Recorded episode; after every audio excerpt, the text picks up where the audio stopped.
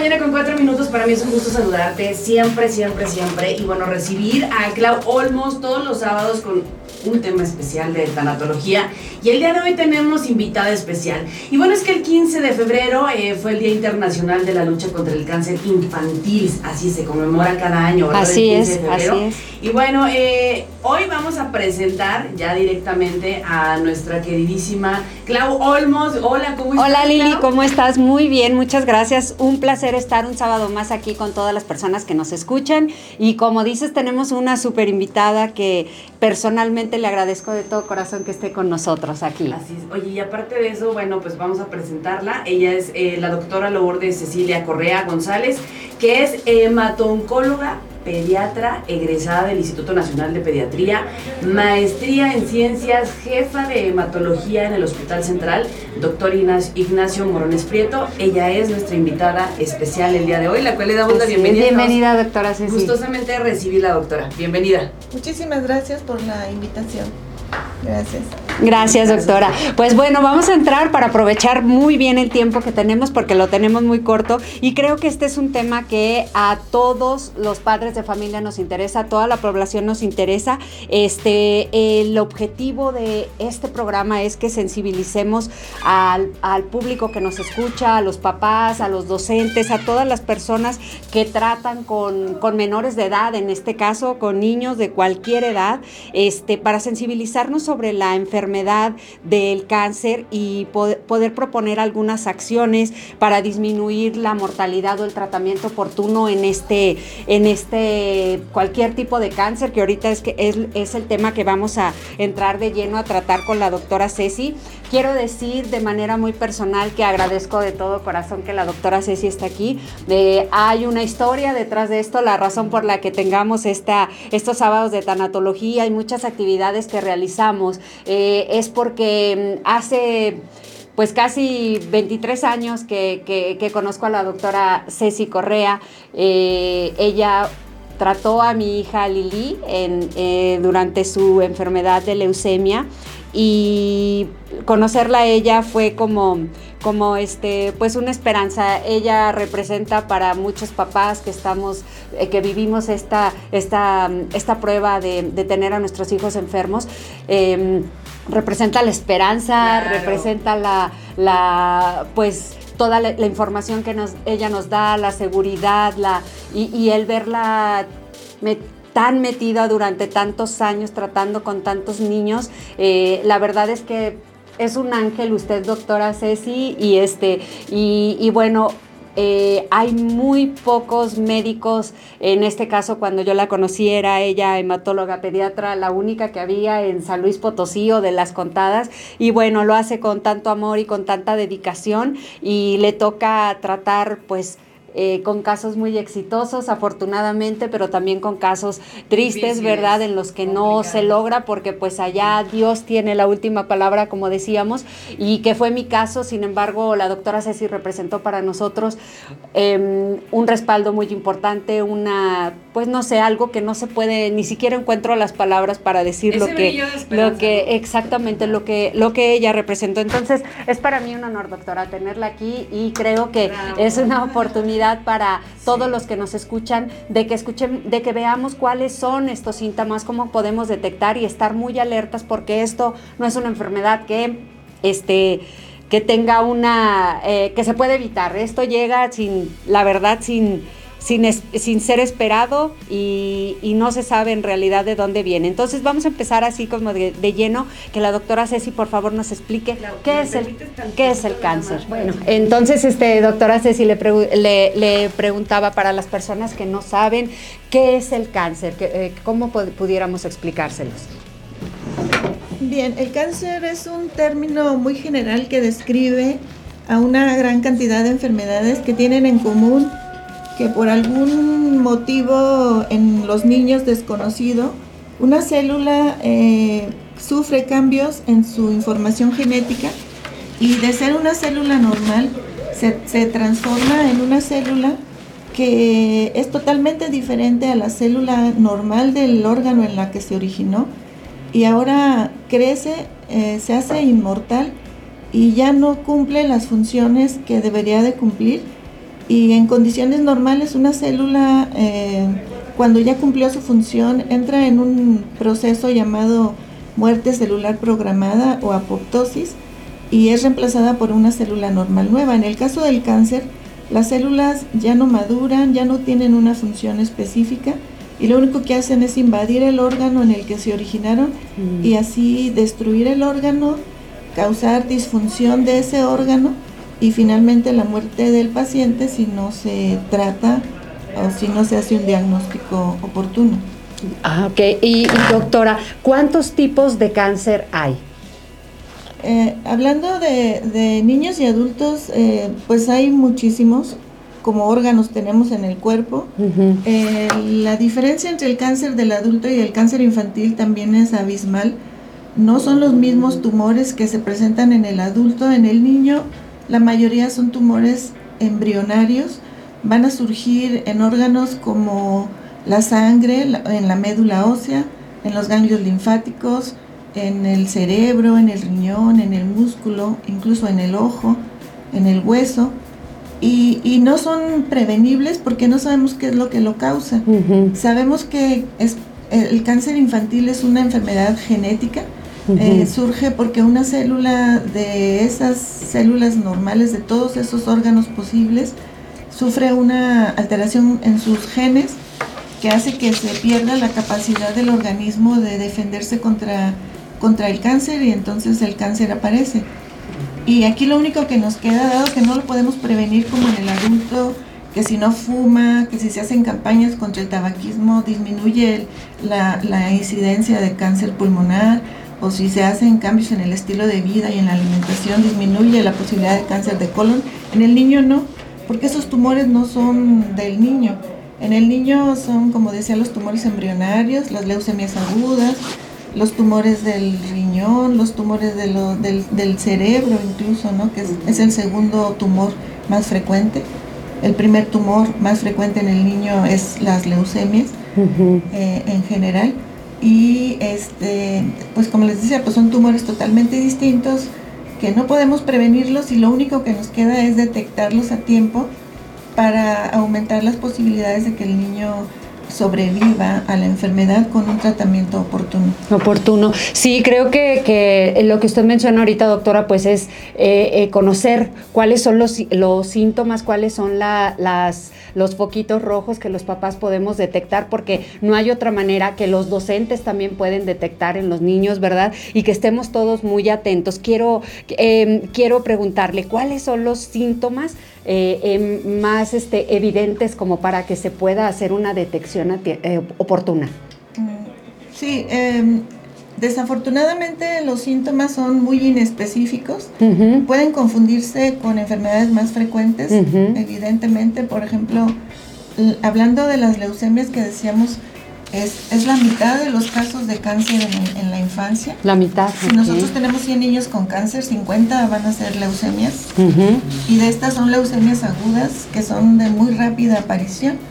Eh, de las manifestaciones que vamos a ver en una leucemia es la fiebre. Uh -huh. Una fiebre persistente que no mejora con antibióticos, que no mejora mm, con antipiréticos, que son los medicamentos que se dan para bajar la fiebre. Uh -huh. eh, el otro es el cansancio, porque el niño, eh, como decíamos, la leucemia surge en la médula ósea, el tuétano del hueso, es donde se forma la sangre. Uh -huh. Y una célula, una sola célula que sufre alteraciones genéticas, empieza a, a proliferar, a crecer, se hace inmortal, Uh -huh. invade toda la médula ósea, el niño deja de, de formar glóbulos rojos, Ajá. se pone anémico, Sí. deja de formar eh, defensas que lo defiendan de las infecciones, entonces empieza con, con fiebre, con infecciones, eh, infecciones eh, pues en, en ocasiones graves que no van a responder a antibióticos comunes, Ajá. empieza a tener también sangrados, moretones, puntitos rojos en los alrededor de los tobillos o en la cara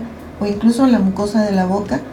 Y pues estos síntomas muchas veces eh, se confunden con una infección. Sí. Es común que los, los mamás o los papás anden con su niño de consultorio en consultorio porque les dan antibióticos, Y no les se cambian el antibiótico, no se les quita la fiebre y hasta que a alguien se les ocurre hacerles un examen de la Así sangre, es. orientan Ah, ya más ok. o menos el diagnóstico. Sí, es, y es una, el examen que, que puede diagnosticar esto, pues es una biometría hemática común, ¿verdad? Exacto, el pediatra, incluso hay papás que van solitos, que han escuchado en foros como este, Sí. que eh, cuando el niño ya no mejora con los... mm, Ajá, con los medicamentos comunes. Exacto. Eh, van y piden al laboratorio que se les haga una biometría Sí. hemática. Justamente hace unos días llegó al hospital una niña, su mamá con la niña pidiéndonos que le revisáramos unos estudios porque en el Mm. laboratorio le habían dicho que estaban muy alterados y pues sí traía datos de una leucemia. Ah, ok.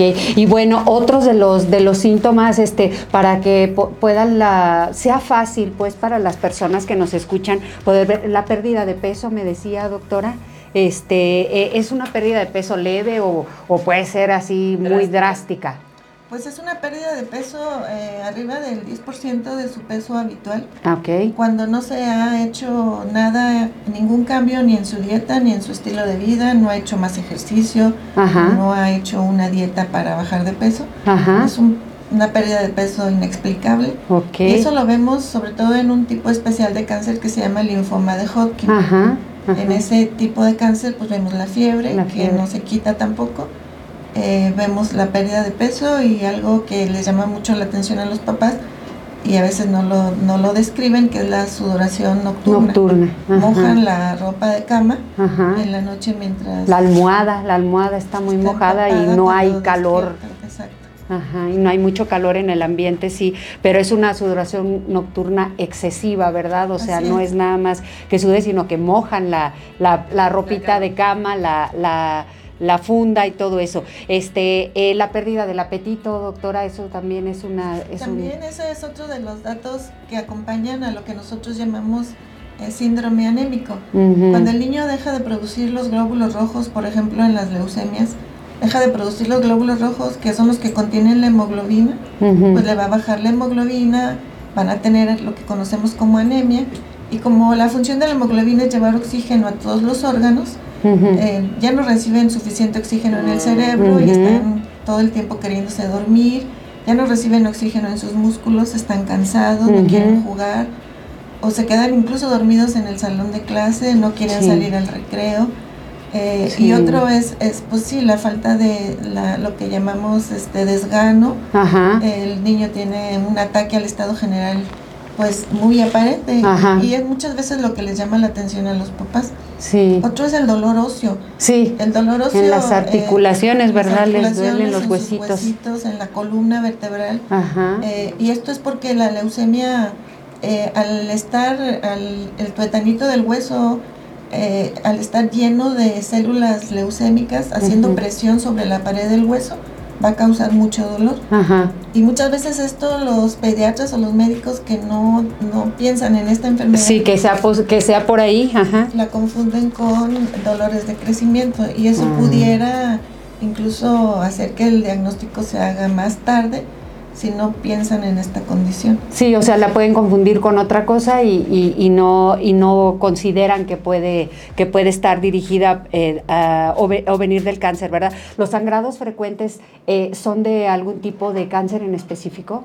Sí, el- la leucemia o La leucemia. de cualquier tumor de los niños, que hay varios, Ajá. que en algún momento de su evolución invadan la médula ósea Ajá. y dificulten o impidan Ajá. la formación de plaquetas, que las plaquetas son las células de la sangre que nos ayudan a coagular.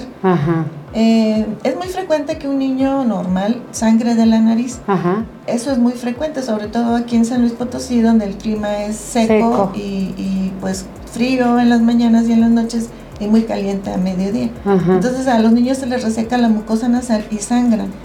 Pero si el niño, además de que sangra de la nariz, trae moretones, sobre todo en sitios donde no hay traumatismo, como sería de la rodilla hacia arriba, en el abdomen, en el pecho, incluso en la cara, eh, pues eso ya no es normal. Lo normal es que un niño pequeño tenga moretones de la rodilla hacia abajo, porque se los hacen cuando se tiran en el piso Sí. o cuando andan jugando de superhéroes y se golpean, sí, claro. pues se les hacen en los sitios de traumatismo de la rodilla hacia abajo. Hacia y eso abajo. es esperado y hasta cierto punto normal. normal, pero cuando ya eh, hay como que sin una causa aparente o inclusive puede ser que con un apretoncito fuerte o que se rozan en algún lado y sale moretón luego luego es una es una es una señal, ¿verdad? Ahora eh, los ganglios, doctora, porque ese también es algo que, que- que es como muy fre- muy visible, ¿verdad? O Sí. muy un síntoma que se puede dar. Sí, es un signo este, mu- eh, frecuente en las neoplasias infantiles. Ajá. Decíamos que las leucemias, pues eh, una de las manifestaciones va a ser el crecimiento de los ganglios, sobre todo de los ganglios a nivel del cuello. Eh, los niños normalmente tienen ganglios crecidos en el cuello porque el ganglio es como un filtro Ajá. que nos defiende de las infecciones y los niños pequeños pues tienen una o dos infecciones de vías aéreas superiores al mes y es normal. Ah, Ok. Y eso hace que el ganglio crezca un poquito de tamaño, este, les duele porque está inflamado por la infección, pero en cuanto pasa la infección, ese ganglio regresa a su tamaño normal, que es de menos de un centímetro, medio centímetro. Cuando un ganglio crece y crece y no duele y ya no regresa a su, A su tamaño normal. normal, eso no es normal. Ah. O si hay múltiples ganglios alrededor del cuello, o cuando hay ganglios arriba de, la, de lo que llamamos clavícula, en ese huequito que se forma, eso no es normal. Entonces, hay que ver el sitio en el que está el ganglio y el tamaño del ganglio. Sí. Todos los ganglios arriba de un centímetro y medio o dos centímetros que están duros y que no duelen, esos son de alarma y siempre hay que ir a- al médico porque si no trae otros datos y solo es el crecimiento del ganglio, hay que sacarlo, mandarlo a analizar y ver qué está pasando. Sí, híjole, pues bueno, creo que sí, este, eh, todos los datos que nos da ahorita doctora son eh, muy evidentes y que Sí. todos los papás podemos, podemos checarlos, estar muy atentos. Eh, los cambios de conducta son como, como muy este, evidentes cuando se ponen desganados, algunos tienen dolorcito como de cabeza, les, o mareos, este, o, o, o- o sea, cambian, se nota cuando cambian y efectivamente una biometría hemática pues no, no sobra, ¿verdad? Este, para, y que la interprete un médico, eh, podemos estar tranquilos en ese, en ese sentido, porque no es una prueba que se haga muy común más que cuando debería de ser más común, doctora, porque se puedan detectar cosas que sin esperar. Debería hacerlo. En México pues no tenemos la cultura de la Ajá. prevención Sí. y pues en toda chequeo de niño normal, sano, Ujú. debería tener una biometría hemática por lo menos anual. Sí. Y, este, y sobre todo si, si el niño se está viendo mal, no está respondiendo a las medidas habituales que hace un médico general, un pediatra, por Sí. una enfermedad supuestamente común. Ajá. Si no hay una buena respuesta, la biometría debería ser el primer eh, estudio a realizar, Sí. porque nos da mucha información, no nada más de cáncer, sino de enfermedades en general. Sí, y fíjese que tiene toda la razón porque en, en mi caso específico eh, estuvo varios meses mi hija con eso que pensábamos que era gripa, pensábamos que, pero efectivamente tenía muchos de los síntomas que usted ahorita acaba de mencionar, pero en, en nuestra ignorancia no, no, no sabíamos que podían ser estos síntomas y, y efectivamente la llevábamos de un médico a otro y nos daban diferentes tipos de medicamentos y no, hasta que fuimos con el doctor Homero Aro, que en paz descanse, él, él este, nos dijo, vamos a hacerle una biometría hemática para estar tranquilos y, y efectivamente fue ahí cuando se detectó. Se detectó. Para esto habían pasado a lo mejor un par de meses, entonces eh, la detección oportuna eh, cuenta mucho, ¿verdad, doctora? Cuenta muchísimo porque no es, no es lo mismo tratar un niño que, cuya leucemia apenas está empezando y que puede recibir un tratamiento menos tóxico que un niño que ya lleva meses con la enfermedad, que la enfermedad ya está avanzada, que ya se salió de la médula ósea y ya invadió otros órganos. Es más difícil tratarla, el pronóstico empeora muchísimo. Las posibilidades de curar un niño cuando está empezando en, en hospitales donde se cuentan con todos los recursos andan arriba del 85-90%. Ay, Aunque si el niño ya llega en etapas muy avanzadas, eh, sus posibilidades de sobrevivir pues andan bajan muchísimo, 60. Sí. no, pues súper importante, ¿verdad? Muy, muy importante la detección oportuna. No nos sobra ir y, eh, tomar una biometría hemática, que aparte de todo ni es una prueba carísima, no es. es. costosa. No, es, es, este, pues bueno, hay, hay laboratorios que la hacen más o menos en promedio en 200 pesos, ¿no? Una cosa así, 300 ah, pesos. Yo me o sea, que era no, una biometremática no es y te la hacen muy fácil, es con, una muestra de sangre nada más, ¿verdad? Y también te dan el resultado pronto y creo que el mismo día, ¿verdad? Y, inclusive se pueden, es muy fácil, de verdad, es que ahorita, eh, por eso la información es, es tiene el poder de, de, cambiar, la vida y de ver que a un niño se puede detectar a tiempo eh, cualquier tipo de cáncer y, o descartarlo y estar tranquilos, ¿verdad? Eh, no confiarnos ni tampoco... Mm, eh, verlo como que, como usted dice, una gripita, muchas de estas cosas pueden confundirse muy fácilmente. Entonces, por eso es importante estar muy alertas. Ahora, doctora, eh, cuáles son los tratamientos que hay, por ejemplo, en, de una manera muy general, porque sé que bueno, cambian y varían dependiendo de la enfermedad, del tipo de cáncer y todo esto, este, pero cuál es el tratamiento para quienes no tengan idea de cómo funciona. Bueno, sí, el tratamiento pues va a ser muy diferente si es una leucemia o si es un linfoma o si ves un tumor del sistema nervioso central. ahorita me parecía muy pertinente lo que menciona del dolor de cabeza, del cambio de comportamiento, el niño que tiene, que empieza con un tumor cerebral, eh, empieza justamente con estas molestias, dolor de cabeza que no se le quita durante el día, que lo despierta en la noche, que así se duerme con el dolor de cabeza y se despierta con el dolor de cabeza y vomitando, que empieza a ponerse irritable, enojón con todo el mundo. Eh, todos esos datos. que, que, que, hay algunos, en algunos tipos de cáncer, que pierden el equilibrio un poquito. en los tumores cerebrales, el niño empieza a caminar como si estuviera borrachito. Eh, y todo eso, los papás tienen que estar bien atentos eh, para que cuando se, el niño tenga esas manifestaciones, lo lleven a que se le haga una buena exploración neurológica. Lo mismo pasa con las masas abdominales. Es a los papás a los que les toca detectarlas porque generalmente las masas abdominales por un tumor renal o por un tumor del hígado. ¿Inflaman o qué? Sí, hacen crecer el, abdomen en, un sitio específico. Por ejemplo, si es del riñón izquierdo, pues la masa se va a tocar del lado izquierdo. Si es del hígado, se va a tocar del lado derecho. Si es del riñón derecho, del lado derecho. Pero los papás son los que se dan cuenta porque al niño en las, etapas iniciales no les duele. Entonces cuando lo están bañando, cuando le están poniendo su cremita, su talquito, cuando lo visten, es cuando se dan cuenta que se le toca algo. Sí. Entonces, inmediatamente no es normal que se le toque a un niño una bolita, nada. Hay que llevarlo con el médico. Sí, no, no esperar, o sea, no, no hay ninguna razón. Y, y, efectivamente, por ejemplo, doctora, a veces pues todos andamos corriendo. Se viste al niño rapidísimo, córrele, que la escuela y que vámonos y que el trabajo y todo eso, pero la importancia de, de revisarlos, ¿verdad? De revisarle su cuerpecito, sus, sus, este, eh, sus extremidades, sus, sus piernas para los moretones, para cualquier inflamación, como usted menciona eh, para cualquier, eh, la fiebre, por ejemplo, eh, en la noche, pues revisar a los niños, ¿verdad? O sea, es muy evidente lo de la fiebre, como usted decía, entonces sí tiene toda, toda la razón. ¿Qué otra, qué otra cosa pudiera ser, doctora? En los niños pequeñitos, de, las neoplasias más frecuentes en menores de un año son las, los tumores de los testículos, por ejemplo, ah, los varones. Hay que estarles checando, tocarles el testículo porque no es suficiente con ver que su bolsita escrotal esté crecida o no, hay que tocar el, el, el, testículo, el huevito como tal, porque pues crece y tampoco duele sino a veces se dan cuenta cuando ya es muy evidente que el escroto está, agrandado, sino que cada vez que le cambian el pañalito, pues tocarle que el, testículo esté dentro de la bolsita. Y eso también ayudaría, por ejemplo, a, detectar si el testículo no descendió en los niños chiquitos, porque los testículos cuando el niño se está formando en el útero de su mami, pues está en el abdomen.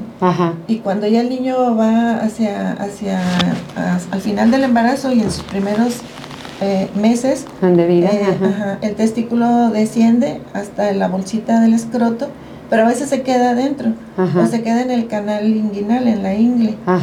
y eso también es, es un dato que si no se detecta, ese testículo que quedó arriba Ajá. es- está a una temperatura del cuerpo que no debe ser. Por eso la naturaleza, Dios creó perfectamente Sí, al hombre. sí. El testículo debe estar a una temperatura menor, porque si se queda adentro, este, se atrofia o se, se maligniza. Ok. Entonces detectar que el testículo esté abajo, que no esté crecido, porque si no, cuando se detecta ya, cuando el niño es mayor, Pues ese testículo que estuvo expuesto a temperatura alta del cuerpo, Sí. eh, tiene mucha tendencia a malignizarse también. Ay, qué importante, ¿verdad? Yo creo que esté aquí. Fíjate, eh, no menor de un año, ¿no? Sí. No te puedes imaginar que algo pueda estar Ajá, mal. sí, y, y este, y creo que, que bueno, muchos, muchos, muchos mamás o papás que, que sean primerizos o que no tengamos mucha experiencia, pues acudir, ¿verdad? Acudir con, con el experto y, y decirle, oye, nada más quiero estar seguro de esto, Sí. pero yo creo que lo, lo mejor que uno puede hacer es este em, no dejarlo pasar, no decir, ay, no, yo creo que no, no, este es por esto, es por. No, mejor descartar. Yo creo que, porque me llama mucho la atención, doctora, ahorita lo que usted mencionó que me parece tan importante, este, que detectándose a tiempo la, la, la, mm, eh, el- la posibilidad de, de éxito es este, es muy alta, ¿verdad? Muy alta. Y, cuando ya vamos tarde, eh, digo, aunque de todas maneras, ¿verdad? Dios tiene la última palabra y hacemos todo lo, hasta lo imposible, lo humanamente im- eh, posible para, para hacerlo muchas veces, esto ya no, ya no es, ya no se puede, ¿verdad? Entonces, por eso insistir tanto en que, en que estemos atentos, en que oportunamente podamos detectar y cualquier cosa que veamos anormal, eh, investigarla, checarla, acudir con un médico, llamarle a nuestro pediatra y este y no dejarlo pasar, porque creo que mm, Se puede que, se puede salvar muchas vidas, ¿verdad? Ahora, este, eh, en- dato, perdón. sí, no, dato, adelante, doctora, este, por favor. Que también se puede detectar por la familia es una manchita blanca en el ojo. Ah, ok. En los niños con retinoblastoma, que es el tumor del ojo más frecuente en los niños. Y justamente es de niños pequeñitos, de Mm. menos de 2, de 3 años. Una manchita en, en, el, en la, pupi- en la pupila. pupila del ojo. Ajá, Eh, cuando hemos tomado fotografías, a todos nos ha pasado que nos sale el ojo rojo. ajá. Eso es lo normal, Ah, porque lo que capta la cámara es el fondo del ojo, la retina, ah, que está muy vascularizada, tiene muchos vas- vasitos sanguíneos que se ven rojos. ok. En el niño que desarrolla un retinoblastoma, el tumor que está creciendo ahí en la retina eh, invade la retina y, y- y suprime ese color rojo de los vasos sanguíneos normales de la retina. Ajá, Entonces se ve blanco. A esa manchita blanca del ojo se le llama leucocoria ajá. y es lo que hace que muchas mamás acudan con el médico para ver si su niño no tiene un retinoblastoma. Y que muchas veces a lo mejor pues uno dice, ay, pues voy a ir a lo mejor con un oculista o con, no sé. ¿verdad? Un oftalmólogo y, y resulta que es algo de cáncer. Esta es, todos los, todas las enfermedades de cáncer se detectan con una biometría hemática, No, no todas, no todas. todas. Ah, ok, eso eso- también es bien importante, ¿verdad? Por eso eh, estos signos y, y que les menciono Sí. de palpar el abdomen, de verle los testículos, de ver el ojito El ojo. Ajá. y el ojo que no ve se desvía. Entonces el que un niño haga viscos también cuando es, es un niño pequeño, no- porque el ojo que no ve se desvía, no puede fijar Ajá. y, y se anda moviendo para todos lados. También el visco y, y la mancha blanca Ajá. es un dato de alarma para pensar en que el niño trae un problema dentro del ojo Ajá. y puede ser un retinoblastoma. Y es la diferencia entre la detección temprana, que se le haga un tratamiento local al retino, eh, a que se le tenga que sacar el ojo porque ya el ojo ya no ve y el tumor está totalmente invadiendo el ojo. Sí, qué barbaridad. Bueno, pues la verdad es que, eh, este, a- a- hablando un poquito y volviendo un poquitito, doctora, a los tratamientos, para darnos una idea de que, en qué consisten. Bueno, eh, como les decía, es diferente. En las leucemias, por ejemplo, el tratamiento es la quimioterapia. Ajá, Eh, eh, muchas veces llegan los papás pidiéndonos que les hagamos un trasplante de médula, pero eso no es una opción de primera Ajá. elección. En las leucemias la primera elección es la quimioterapia. El trasplante de médula es otra opción cuando la quimioterapia ya no, ya no funciona funcionó. Y la enfermedad sigue presente. Y actualmente han habido muchísimos avances en cuanto a tratamiento en lo que se llaman terapias blanco, que van dirigidas a, a, modificar la alteración genética que dio lugar a la enfermedad. Afortunadamente en el Hospital Central nos han comprado una de estas terapias blanco que es em, un medicamento, es un anticuerpo monoclonal muy costoso, pero el hospital nos lo ha comprado. Ah, qué bien. Y hemos tenido la oportunidad de tratar a algunos pacientitos con esto y permite que su propio sistema inmune sea manipulado para que destruya a las células leucémicas.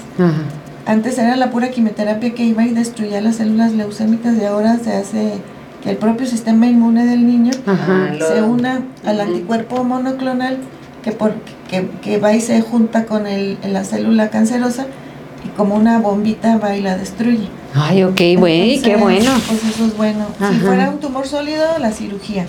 Primero se le hace cirugía al niño, se le quita el tumor cerebral, se le quita el tumor del riñón o el tumor del testículo, el tumor del, hueso y se le da también quimioterapia. La radioterapia también es otra opción de tratamiento en algunas neoplasias, como los linfomas.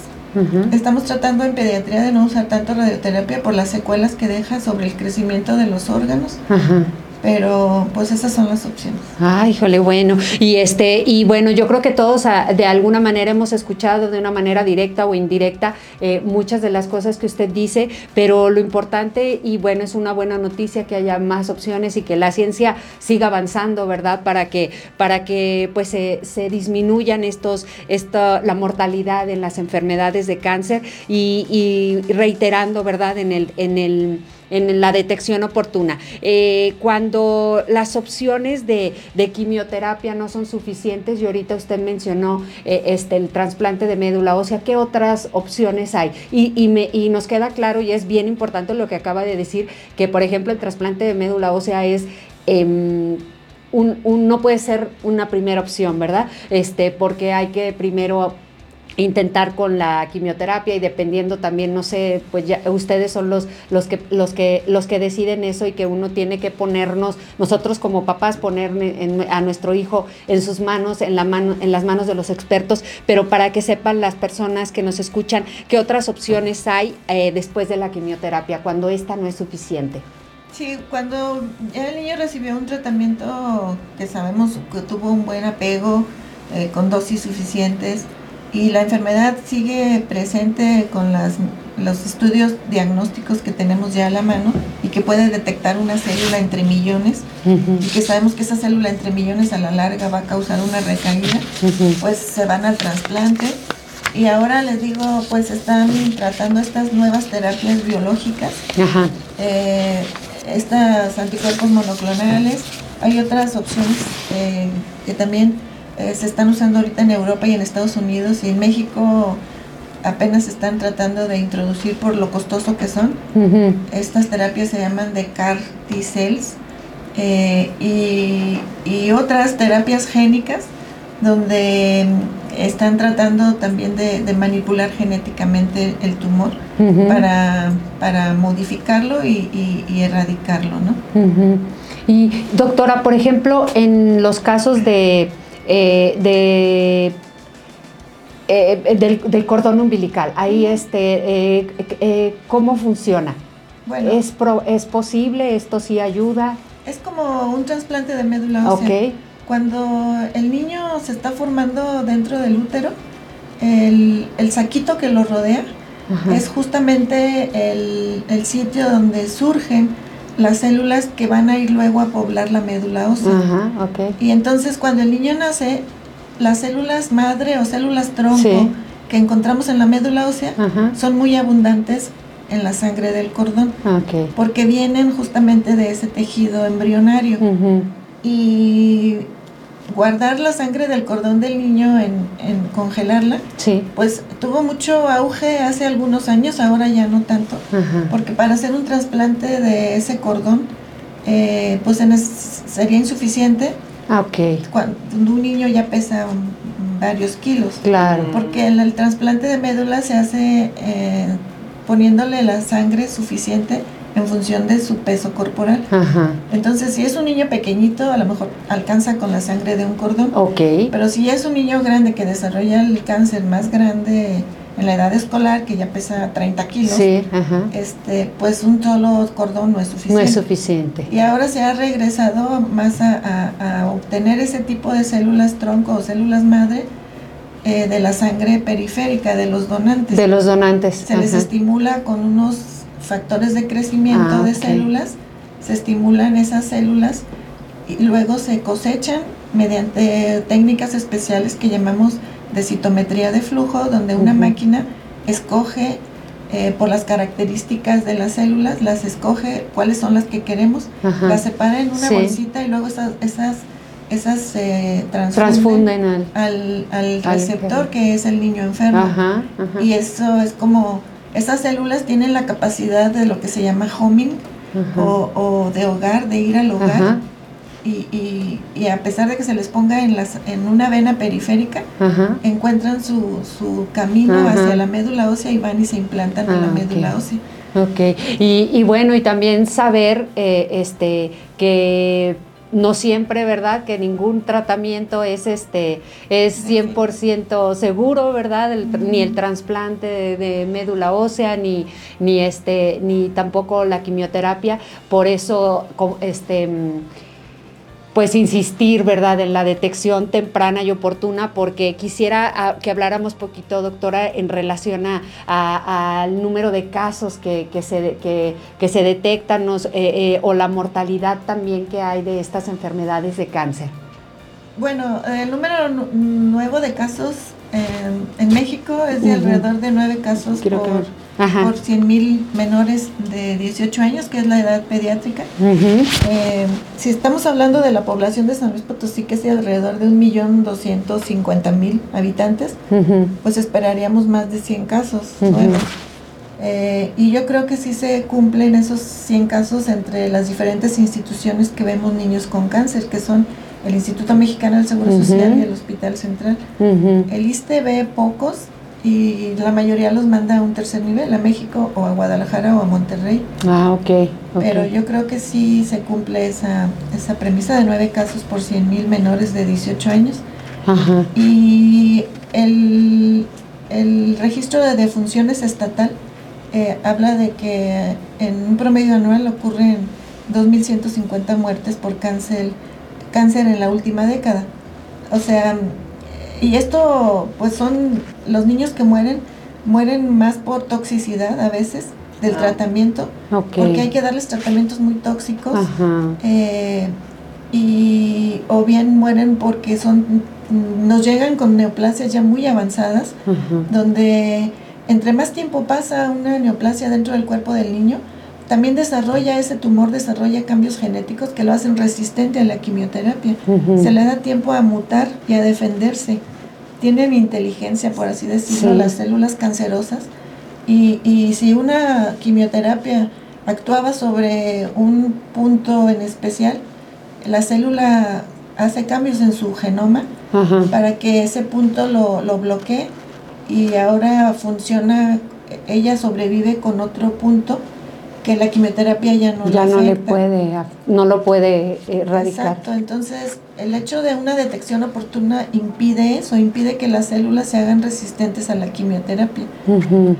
Y entre más detección oportuna, más tratamientos oportunos demos, menos vamos a ver casos de, de fracaso y, y- y muertes por actividad de, de la, de la neoplasia. Definitivamente también las muertes por toxicidad se pueden evitar y nos encargamos de eso educando a los papás de que lleven a los niños cuando ven alguna complicación del, del tratamiento también para que lleguen oportunamente. Estamos implementando lo que es la hora dorada, que el niño llegue al hospital en la primera hora que desarrolla fiebre, por ejemplo, que es la causa más frecuente de muerte, las infecciones, Ah, por la falta de defensas. Sí, claro, pues están inmunodeprimidos, ¿verdad? Y, y son muy sensibles a... Entonces los, los educamos a que lleguen dentro de la primera hora que empezó la fiebre, porque se sabe que si un niño recibe su tratamiento antibiótico dentro de esa primera hora, las posibilidades de sobrevivir son muchas. Sí. A que si pasa más tiempo, las bacterias invaden su cuerpo y desarrollan choque séptico y ya es muy difícil sacarlos adelante. Entonces también el tratar oportunamente las complicaciones del tratamiento, este, pues aumenta mucho las posibilidades de sobrevivir a estas enfermedades. Por ejemplo, eh, eh, niños que, que, no sobreviven a, a, las enfermedades, puede ser también que no precisamente murieron por el cáncer, sino por las complicaciones o porque ah, eh, este, adquirieron alguna otra enfermedad mientras estaban pues indefensas, ¿verdad? Por, el, por la quimioterapia. Sí, muchas ah. veces el niño muere en remisión de la enfermedad, curado de la enfermedad, pero por una infección o por una hemorragia, ah, si no llegan a tiempo al hospital. Ok, bueno, pues esto es súper importante, ¿verdad? Y creo que toda la información que nos dio el día de hoy, doctora, es bien, valiosa. bien, este, es oro para todos los papás, para todos los abuelos, para todas las personas que tratamos con niños y que, y que no es, eh, que tenemos que meternos un poquito, que estar muy conscientes, reflexionar sobre la posibilidad que tengo en mis manos de poder detectar algo a tiempo y poder este, eh, atender a un niño. Es mejor que, que nos digan todo está bien, a que nosotros nos confiemos y digamos, no, no pasa nada, es una gripita, ¿verdad? Este, yo quisiera pedirle, eh, bueno, hacerle una pregunta, ya nos pasamos un poquito de tiempo, pero está bien importante, este, hacer una última pregunta, doctora. Em, eh, hablábamos de que son más los casos de éxito. Este, ¿En qué porcentaje aproximadamente pudiéramos este, decir que cuando se trata a tiempo y se, y se da el tratamiento adecuado, eh, los casos de supervivencia son mayores a los de mortalidad. Bueno, en nuestro país estamos tratando de alcanzar la meta del 75% de sobrevida, de, de, supervivencia. Sí. En países de primer mundo donde tienen acceso a los últimos tratamientos y a lo mejor para el manejo de estos pacientes, las sobrevidas pues han alcanzado ya los, el 90%. Ay, qué padre, qué padre. Y pues algo también que a mí se me hace muy importante es que cada vez va a haber más supervivientes de estas enfermedades y que van a las escuelas y que tratan eh, de llevar una vida lo más parecido a lo, a lo normal, porque pues son niños normales. Y muchas veces en las escuelas los discriminan, no los quieren aceptar. Las mamás de los compañeritos les dicen a sus hijos que no se junten con ellos porque les pueden contagiar el cáncer. El cáncer no se contagia. sí, ese es uno de los mitos más horrorosos para los niños, ¿no? No te juntes con él porque tiene cáncer. Exacto, entonces este, ser empáticos con ellos, protegerlos, apoyarlos, porque son unos guerreros, son tan valientes, eh, viven, me decía uno de mis niños, lo más difícil de ser adolescente es no poder hacer lo que otros niños de mi edad hacen. Ellos juegan, ellos van de camping, y yo tengo que estar en el hospital recibiendo la quimioterapia, o sea, sufren muchísimo y todavía sufrir en, su entorno eh, de la escuela, que los rechacen, que no los quieran apoyar pues es súper doloroso tanto para ellos, para sus familias. Claro. Y pues para los que los aprendemos a querer día a día, ¿no? Claro, sí. Y fíjese que esto, doctora, se me hace bien importante que parte de la educación que, que nosotros debemos de tener como papás y, y, dársela a nuestros hijos es precisamente esta empatía, este respeto, este... Eh, eh, enseñarles, ¿verdad? Este, primero, eh, informarnos, no, no actuar con la ignorancia de creer que, que sí, que se puede contagiar, que es algo, y, y, llama mucho la atención, ¿verdad? Este, eh, son a veces muy evidentes, pues los niños se les cae su pelito, están peloncitos, se ven enfermos, usan cubrebocas porque justamente para protegerse su color de su piel, su fisonomía, ¿verdad? Este, toman también una fisonomía un poco como hinchadita de sus caritas, ¿verdad? Y, y todo esto es muy evidente y hace que, la gente se dé cuenta que, son niños que están pasando por, una, por un tratamiento, pero em, que seamos compasivos, que seamos empáticos, que seamos amorosos, porque esto es algo que nos puede pasar a todos, que puede pasar en cualquier familia, que no hay, como dice la doctora, no hay una, eh, eh, eh, no se sabe bien de dónde viene, por qué, ¿verdad? Y que nos puede pasar a todos y que si enseñamos a nuestros hijos a ser amorosos, a ser compasivos, a respetar, a apoyar, a los docentes también a tener la información, a educarnos en, todos, en todo tipo de enfermedades, pero hoy estamos hablando precisamente del cáncer y que siendo una enfermedad tan común y que muchos la hemos vivido en carne propia, creo que lo que acaba de decir, pues nos tiene que hacer mejores como personas, como sociedad y estos espacios también nos sirven para eso, para hacer este, educarnos, para ser empáticos y para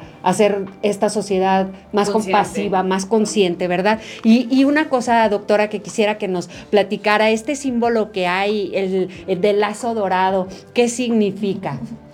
Sí, en el 2002 la Organización Internacional de Cáncer Infantil decidió dar al 15 de febrero el día para conmemorar el cáncer infantil. Y no es que festejemos y que mandemos regalos a los niños, sino que hagamos conciencia y sensibilicemos a la población de que existe la enfermedad y que si se detecta y se trata oportunamente se puede curar.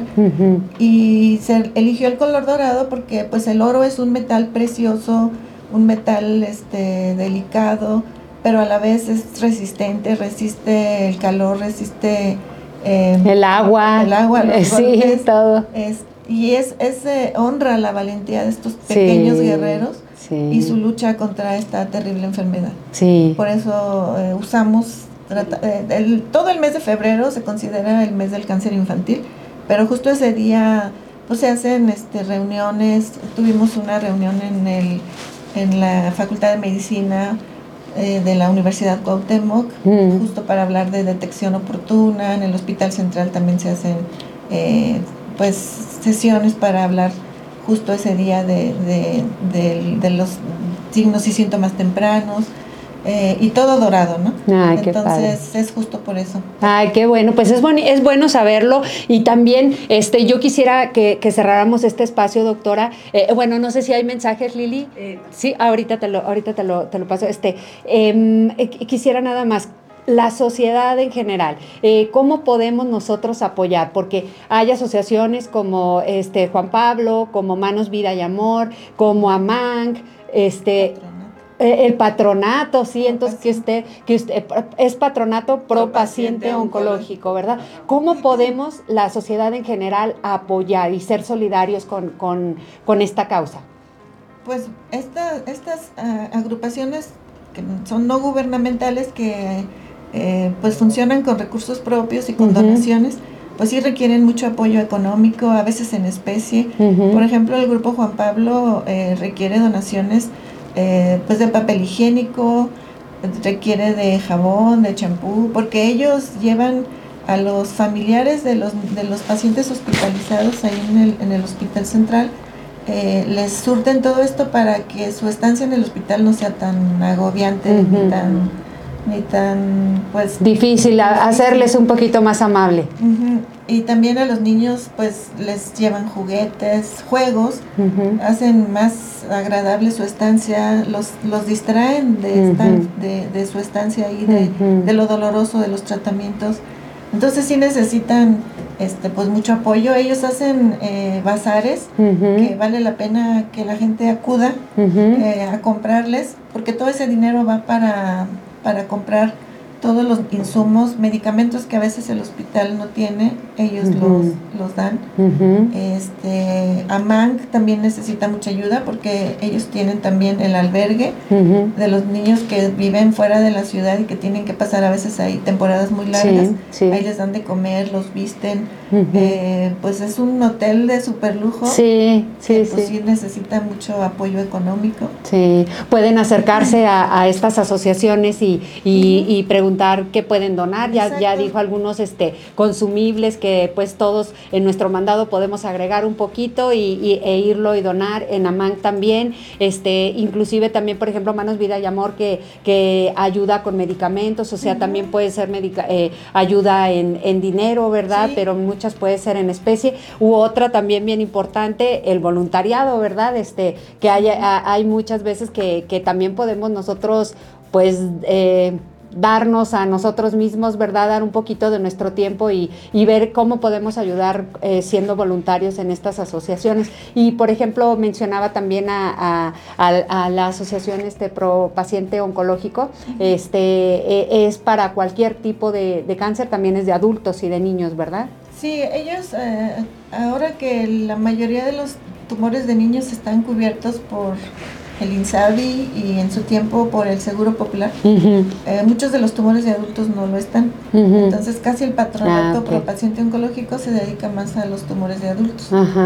Y ellos también hacen sus campañas, eh, sobre todo las carreras ah, sí, sí, claro, la carrera. Pues hay que ir a correr y, participar y donar dinero porque es lo que se requiere. Sí. Y muchas de estas aportaciones en dinero pues las pueden deducir porque se les dan recibos, deducibles. de impuestos, entonces pues es una manera de ayudar y también de, no, de no perder, ¿no? Sí, y, muchas empresas que nos puedan estar escuchando, muchas personas que donde trabajemos podamos eh, invitar a, a, los jefes de la empresa, a los directivos de las empresas, a que hagan donaciones. Este, estas donaciones pues son un es, es para que seamos empresas socialmente responsables, eh, tenemos recibos deducibles, o sea, se, se, deducen de sus impuestos, no pagan el impuesto y, y lo, y ayudan a, todas estas asociaciones y a tantas, tantas personas que están sufriendo de estas enfermedades el día de hoy y eh, tanto niños, adolescentes, adultos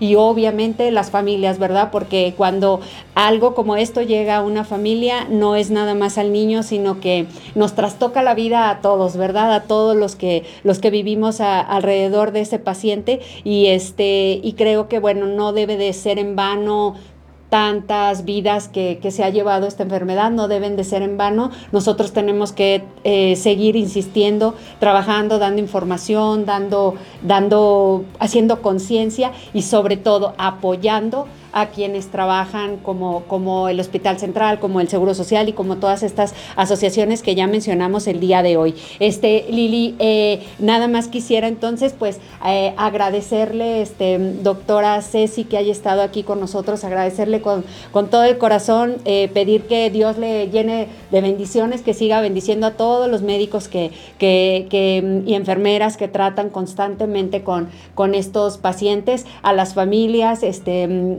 desde fortaleza y sobre todo a estos pequeños niños y a, todos los pacientes oncológicos que que tengan fortaleza, que sepan que no están solos y que y esperemos que esto un día sea con la, supervivencia lleguemos al 100%, ¿verdad? Eh, primero Dios, pero está en manos pues de todos los que estamos el día de hoy escuchando. Muchísimas gracias, doctora Ceci, por estar aquí el día de hoy. No, a ustedes por el espacio y quisiera terminar ahora que menciona de, de ayudar dándonos a nosotros mismos la donación de sangre, porque muchos de nuestros niños son de foráneos de la Huasteca, muy pobres, y, consumen mucha sangre, y en los bancos de sangre están vacíos, y ellos no tienen manera de traer donadores de sus lugares de origen.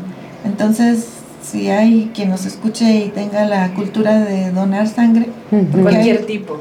Cualquier tipo. ¿Qué horario, doctora? Eh, pues hay que ir a presentarse al banco de sangre del hospital central en las mañanas y, este pueden incluso metiéndose a la página del hospital. Quizá ahí no estoy muy cierta pero es posible que vengan ahí los requisitos para ser donati donantes de sangre y los horarios. Ok, pues bueno, creo que eh, ya dimos ahorita muchas opciones de cómo podemos nosotros ayudar, no ser indiferentes ante el dolor de, de los demás y hacer algo, algo en, favor. Eh, ya vimos en especie, en dinero, en como empresas, como, como donantes, como voluntarios, hay muchas, muchas maneras de ayudar. Entonces, este, y también, sobre todo, hacer conciencia, compartir estos espacios. Eh, en, en, la próxima semana, primero Dios, tendremos ya en el podcast y tendremos también en el, en la, en el canal de YouTube esta entrevista para que ustedes cuando la reciban, compartanla, compartanla para que esta información sea de todos conocida, que llegue a, a todas las personas y que podamos todos juntos pues hacer que esta enfermedad eh, eh, sea, lleguemos a, al